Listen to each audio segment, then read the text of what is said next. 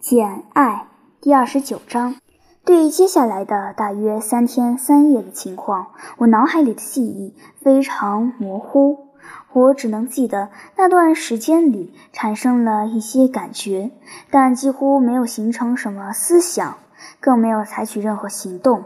我知道自己待在一个小房间里，躺在一张窄床上，我仿佛在那儿生了根一样，一点也动弹不得，就像一块石头，把我从那儿拉开，简直命。我根本不在意时间的流逝，察觉不到从早上到中午，从中午到晚上的变化。但我看到了有人进出房间，甚至还能说出他们是谁。要是他们站在我身边说话，我也能听懂他们说的是什么。但我没法回答，张张嘴巴或者动动四肢，同样做不到。来访最勤快的是那个女仆汉娜，但她的到来让我很不安。我有一种感觉。他希望我离开，他不了解我，也不了解我的处境，他对我怀有偏见。戴安娜和玛丽拉每天来房间里两次，他们常在我床边嘀咕这样的话：“幸亏我们把他收留下来了。”是啊，要是那晚把他关在外面，第二天早上准会发现他死在门口的。真不知道他到底经历了怎样的苦难。或是难以想象的苦难了吧？那个瘦弱苍白的流浪者真是太可怜了。根据他的谈吐判断，我想他不是个没受过教育的人。他的口音相当纯正。他脱下的衣服虽然又脏又湿，但并不破旧，而且质地优良。他的脸长得很特别，虽然瘦削憔悴。但我很喜欢，我能想象出，在他身体健康、生机勃勃时，看上去一定很讨人喜欢。在他们的对话中，我从没听到他们说过一句对殷勤招待我感到后悔的话，或者对我表示怀疑或厌恶。我大感安慰。圣约翰先生只来过一次。他看了看我，说：“我昏睡不醒是长期疲劳过度的反应。”他宣称没有必要去请医生。他相信最好的办法是顺其自然。他说：“我的每根神经都有些紧张过度，所以整个身体必须沉睡一段时间。这不是什么病。他预料我一旦开始恢复，很快就会痊愈。”他用几句话表达了这些意思，声音平静而低沉。停顿片刻后，他又用不习惯的长篇大论的人的语气补充道：“他的相貌有点不一般，当然，我指的不是庸俗和堕落，恰恰相反。”戴安娜回应说：“说真的，圣约翰，一看见这可怜的小人，我就心生好感。”但愿我们能永远帮助他。这不可能，圣约翰回答。你会发现，她是某个和亲友闹了误会的小姐，多半是一气之下做出离家出走的不明智之举。要是他不固执，我们也许可以把他送回去。不过，我发现他脸部线条里透着一股子刚毅，我怀疑他的脾气十分倔强。他站在那儿端详了我一会儿，然后补充了一句：“他看上去很明事理，但一点也不漂亮。他病得厉害，圣约翰。不管生不生病，反正长得一般。他的五官缺少那种优雅与和谐之美。”第三天我好了一点，第四天我能说话、动弹，从床上坐起来，或者在床上翻身了。我猜大概是吃晚饭的时候，汉娜给我端来了一些稀粥和烤面包。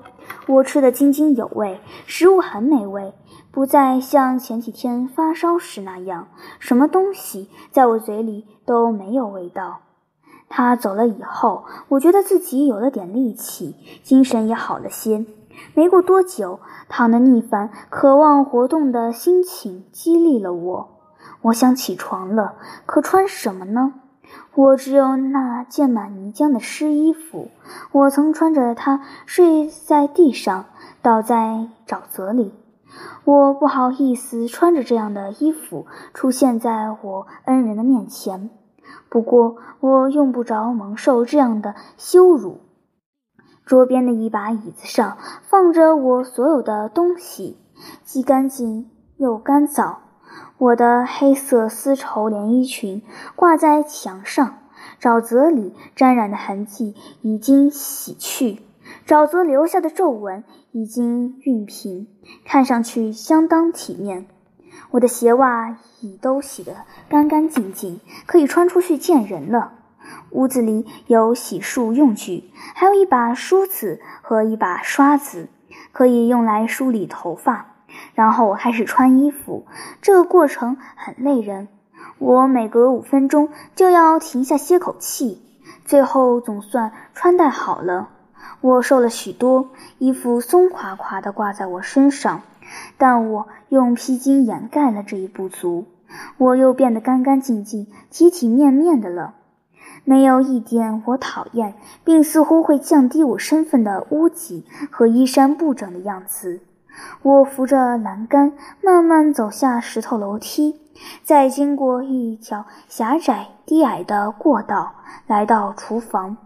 厨房里弥漫着新烤面包的香味和熊熊炉火的暖意。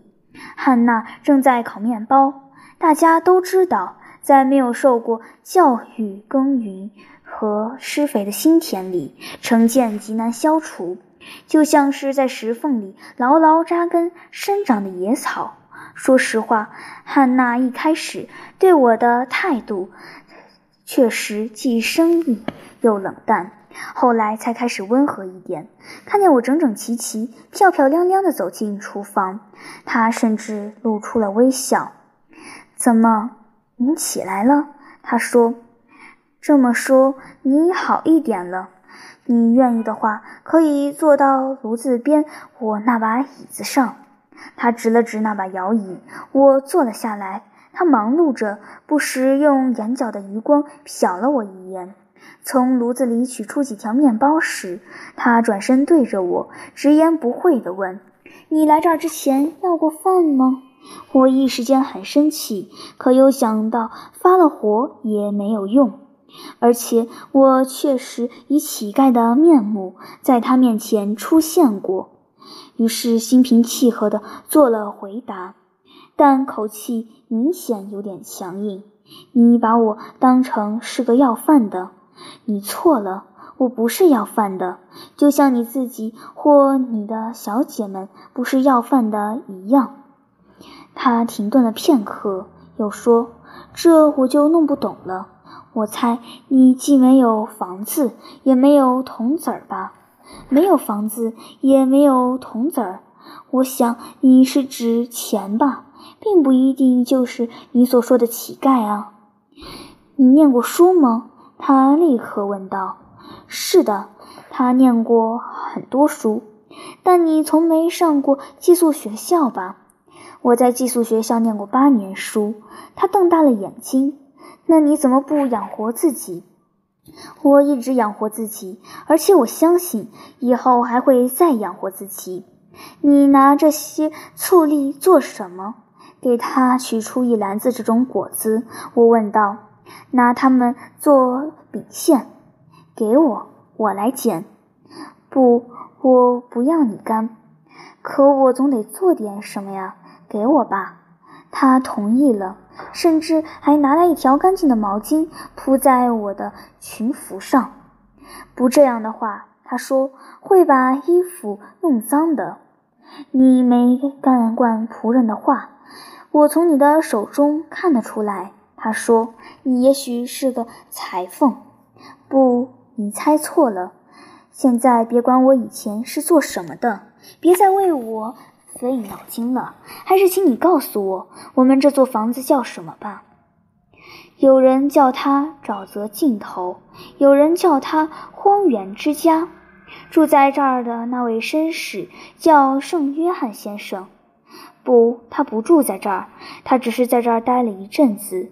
他自己在家的，在莫尔顿，那儿是他的郊区。那村子离这儿有几英里吧？对，他是干什么的？他是教区牧师。我想起了去求见牧师时，牧师住在里老管家的搭话。那么这儿是你父亲的家了？没错，老里弗斯先生就住在这儿。在他之前，他父亲、他祖父、他曾祖父都住在这儿。这么说，那位绅士是叫圣约翰·里弗斯先生了。是的，圣约翰是他的教名。他的两位妹妹叫戴安娜·里弗斯和玛丽·里弗斯。对，他们的父亲去世了，三个礼拜前中风去世的。他们没有母亲，太太已经去世多年了。你和这家人生活在一起很久了吗？我住在这儿三十年了，他们三个全是我带大的。这说明你准是个忠诚可靠的仆人。尽管你刚才毫无礼貌地叫我要饭，我还是得这样说。他又惊讶地瞪眼看着我。我相信，他说，我完全看错你了。但这附近的骗子太多，你得原谅我啊。可是，我用严厉的口气接着说，在一个连狗都不该关在门外的夜里，你却要把我从门口赶走。嗯。是狠心了点，可我能怎么办呢？我担心的是孩子们，而不是我自己。可怜的小家伙，除了我就没有人照顾他们了。我不得不蛮横一点。我严肃地沉默了几分钟。你别把我想得太坏，他又说。可我确实要把你想得很坏。我说，我还要告诉你为什么。这倒不是因为你将我拒之门外。或者把我当成骗子，而是因为你刚才把我的铜子儿和房子看作是一种耻辱。世界上有一些最好的人，也曾经像我一样一无所有。如果你是基督徒的话，就不该把贫穷看成罪恶。我再也不这样想了。他说：“圣约翰先生也是这么对我说的。”我知道我错了。我现在对你的看法跟以前完全不同了。你看上去完全就是个体面的小家伙。那好吧，现在我原谅你了。握握手吧。他把自己沾着面粉、长着老茧的手放到我手里，粗糙的脸上再次绽放出更加亲切的微笑。从那时起，我们就成了朋友。汉娜显然很喜欢说话。我捡果子的时候，她就和面准备做饼，同时继续给我细讲那种情况，关于他的已故男女主人，以及他称作孩子们的那几个年轻人。他说，里弗斯先生是个非常朴实的人，但他是位绅士，出身于一个十分古老的家族。沼泽尽头，从建成起就属于里弗斯家。他断定这座房子大约有两百年的历史了。尽管它看上去只是一座简陋的小房子，根本没法跟下面莫尔顿古奥弗里先生的豪宅相比。但我还记得比尔·奥弗里的父亲是个制作缝衣针的工匠。而里弗斯家早在亨利王时代就已经是绅士了，只要看看莫尔顿教堂法医里的户籍登记簿就可以知道。不过他承认，老主人和别人一样，没有什么独特的地方，热衷于打猎、种地之类的事。太太就不同了，她看了很多书，学了不少东西，孩子们都像她。附近这一代现在都没有赶得上他们的人，以前也没有。他们喜欢读书，三个都喜欢，差不多从会说话时就是这样。他们一直有他们自己的性格。约翰先生一长大就进了大学，做了牧师。两个姑娘一念完中学就去找家庭教师做。他们告诉他，几年前由于信托人破了产，他们的父亲损失了很大一笔钱。既然父亲经济困窘，不能给他们什么财产，他们就只好自谋生路。他们好久都不怎么在家里住了，现在只是因为父亲去世，他们才回来住几个礼拜。不过，他们非常喜欢沼泽尽头和莫尔顿，喜欢周围所有的荒原和小山。他们刚到伦敦和别的许多大城市，可他们总是说。哪儿也比不上家乡好，而且他们兄妹三人很合得来，从不争吵掐架。他真不知道哪儿还有这样团结和睦的家庭。我捡完醋栗，问他两位小姐和他们哥哥在哪儿，去莫尔顿散步了，不过半个小时就要回来吃茶点。他们果真在汉娜规定的时间里回来了。他们是从厨房门进来的。圣约翰先生看见了我，只是点点头，就从我身边走过了。两位小姐停了下来。玛丽用几句话亲切地表示，看到我身体好转，你能下楼，她感到很高兴。戴安娜握住我的手，冲我摇了摇头。你本该等我同意之后才下楼的，他说。你看上去脸色还很苍白，又那么瘦，可怜的孩子，可怜的姑娘。在我听来，戴安娜的声音就像鸽子的咕咕声那么悦耳。她还有一双我很喜欢看的眼睛，她的整个脸蛋在我看来都充满魅力。玛丽的容貌同样聪明，五官同样漂亮，但她的神情比较矜持。态度虽然和蔼，但让人感到有点疏远。戴安娜的神态和说话的样子都带有一种权威感，显然她很有主见。我生性喜欢服从她那样不光虚有其表的权威，喜欢在我的良心和自尊心允许的范围内，亲密于一个积极主动的一致。而且，你到这儿来干什么？戴安娜接着说。这可不是你待的地方。玛丽和我有时候会来厨房坐坐，那是因为在家里我们喜欢无拘无束，甚至有点放肆。可你是客人，你得到客厅去。我在这儿挺好的，一点也不好。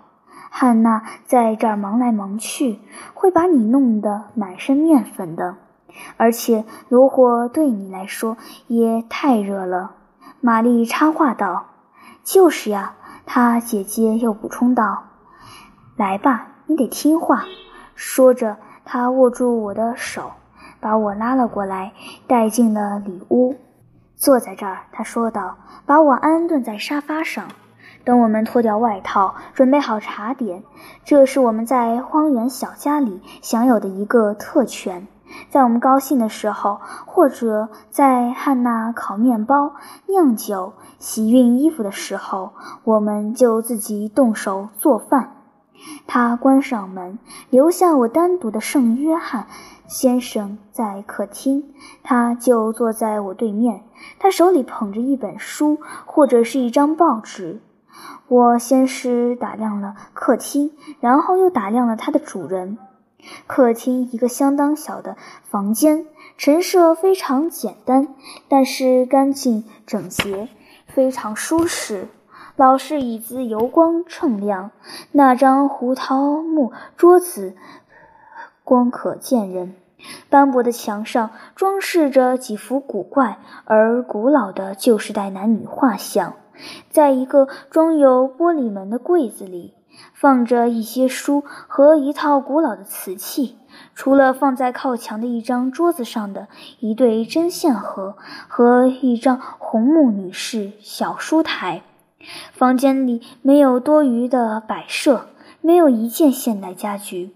所有的东西，包括地毯和窗帘，看上去虽然很陈旧，却保养得很好。圣约翰先生特别容易观察他，他一动不动地坐在那儿，仿佛墙上那些黑暗的画像。他两眼紧盯着正在阅读的书，双唇紧闭，一言不发。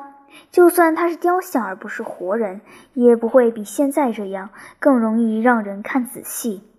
他挺年轻，二十八岁到三十岁的样子，身材修长，他的脸引人注目，像是一张希腊式的脸，轮廓完美，笔挺的古典式鼻梁，雅典人的嘴和下巴。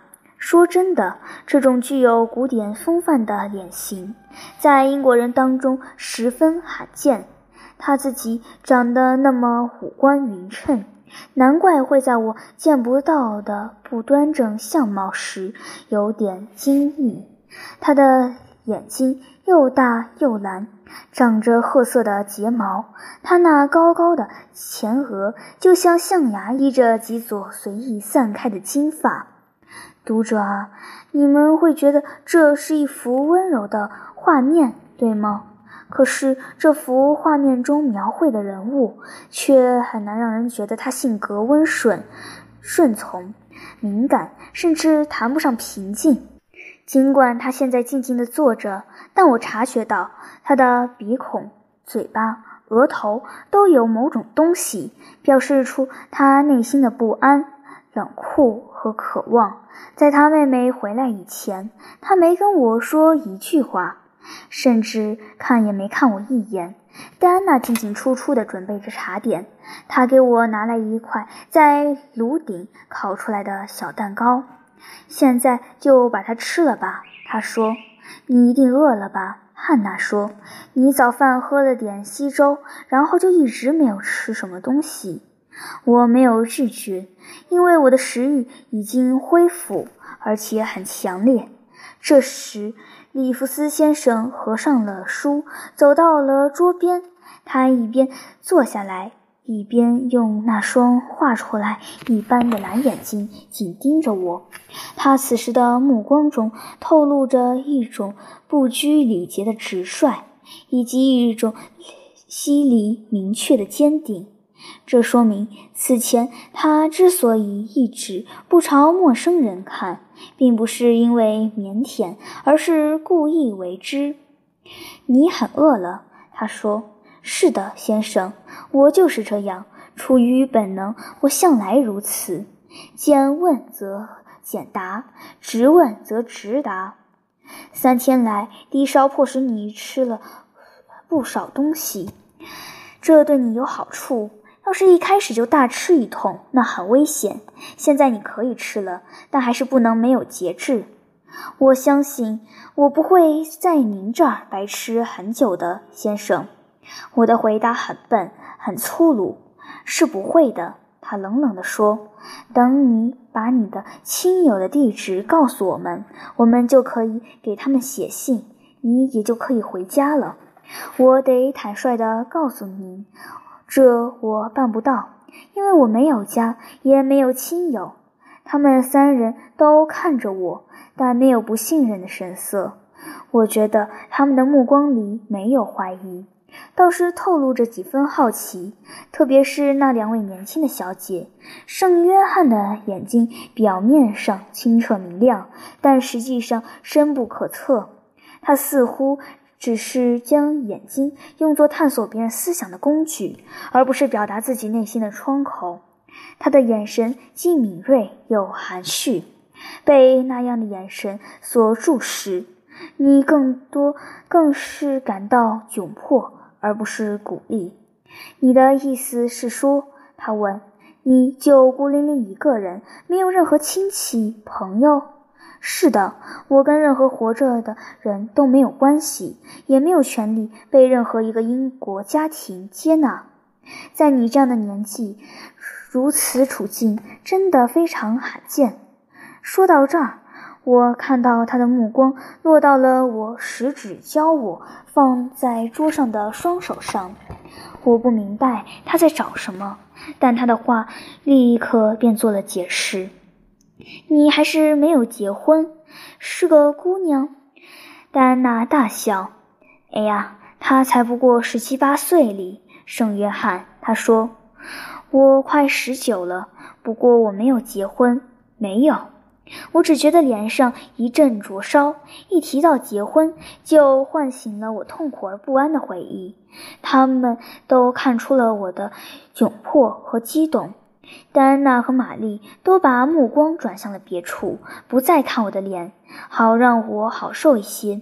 可那位更冷漠、更严厉的哥哥却盯着我，弄得我心烦意乱，又脸红又流泪。你来这儿之前住在哪儿？他又问道。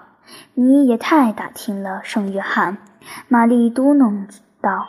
可他却从桌上探过身子，再次用坚定而锐利的目光逼我回答：“我住在哪儿？和谁在一起？这是我的秘密。”我简单的回答道：“我认为，只要你愿意，不管是圣约翰还是别的什么人问你，你都有权保守你的秘密。”戴安娜说。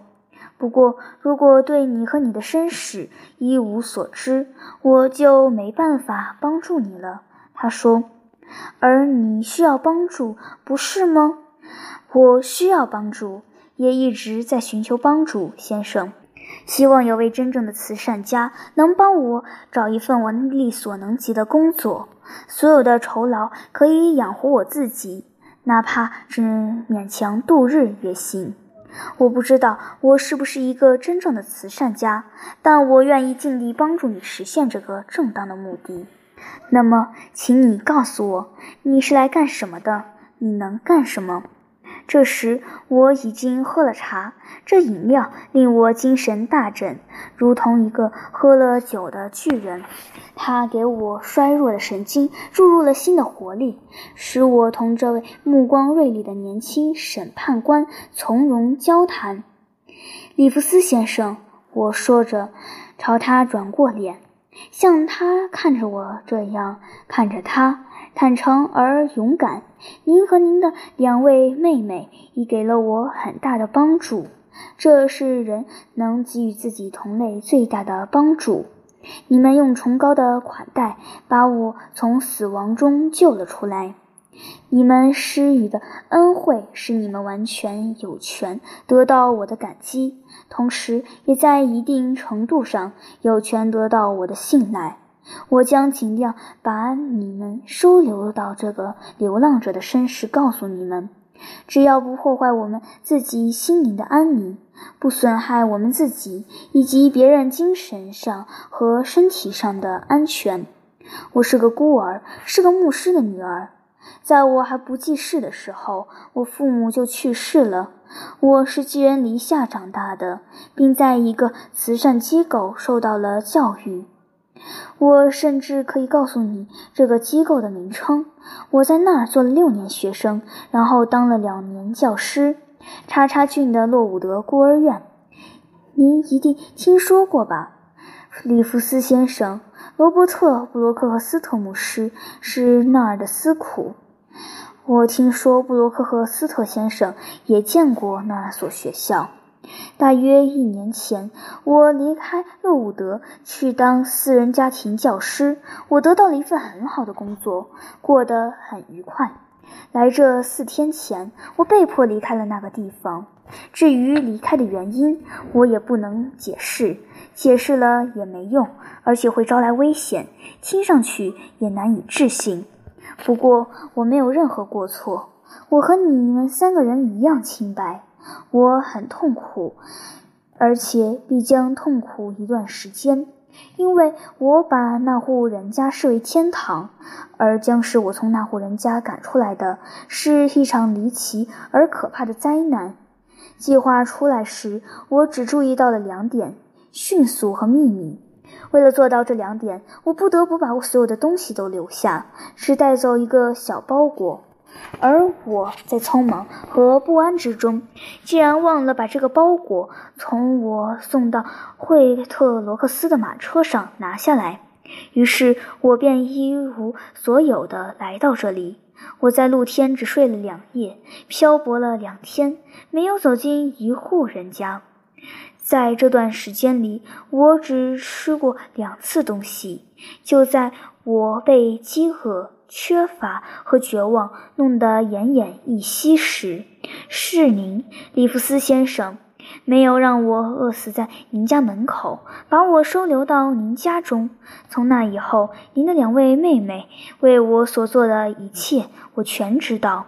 因为我看起来虽然昏睡不醒，但并非全无知觉。对他们那自发的、真诚的、亲切的怜悯，我感恩戴德，就像您对于您那合乎福音的精神的慈善一样。现在别让他再说下去了，圣约翰。趁我停下来时，戴安娜说：“她显然还不宜太激动。”到沙发这儿来，快坐下，艾洛特小姐。一听到这个化名，我不由得心头微微一颤。我已经把这个新名字搞忘了，似乎什么都逃不过里弗斯先生的眼睛。他立刻注意到了我的反应。你说你的名字是简·艾洛特？他问道。我是这么说。我觉得我目前使用的这个名字比较方便。不过这不是我的真名。所以听上去有点陌生。你不愿意告诉我们你的真名？是的，我最担心被人发现。凡是会导致这一后果，我都不能说。我相信你做的对，戴安娜说。好了，哥哥，就让他安静一会儿吧。但圣约翰沉思了片刻，又像先前那样平静而敏锐地盘问起来。你不愿长期依靠我们的款待，我看得出你不希望不再需要我的两个妹妹的怜悯，尤其是不再需要我的慈善。你将这两者加以区别，我已经察觉到了，但我并不生气，因为你这样做是对的。你希望自食其力，不依赖我们，对吗？是的。我这么说，告诉我怎么工作，或者怎么去找工作吧。这就是我现在要求的一切。然后就让我走，哪怕是去最简陋的茅屋，我也愿意。不过在那之前，请允许我留在那儿。我实在害怕再去品尝无家可归、一无所有的可怕滋味了。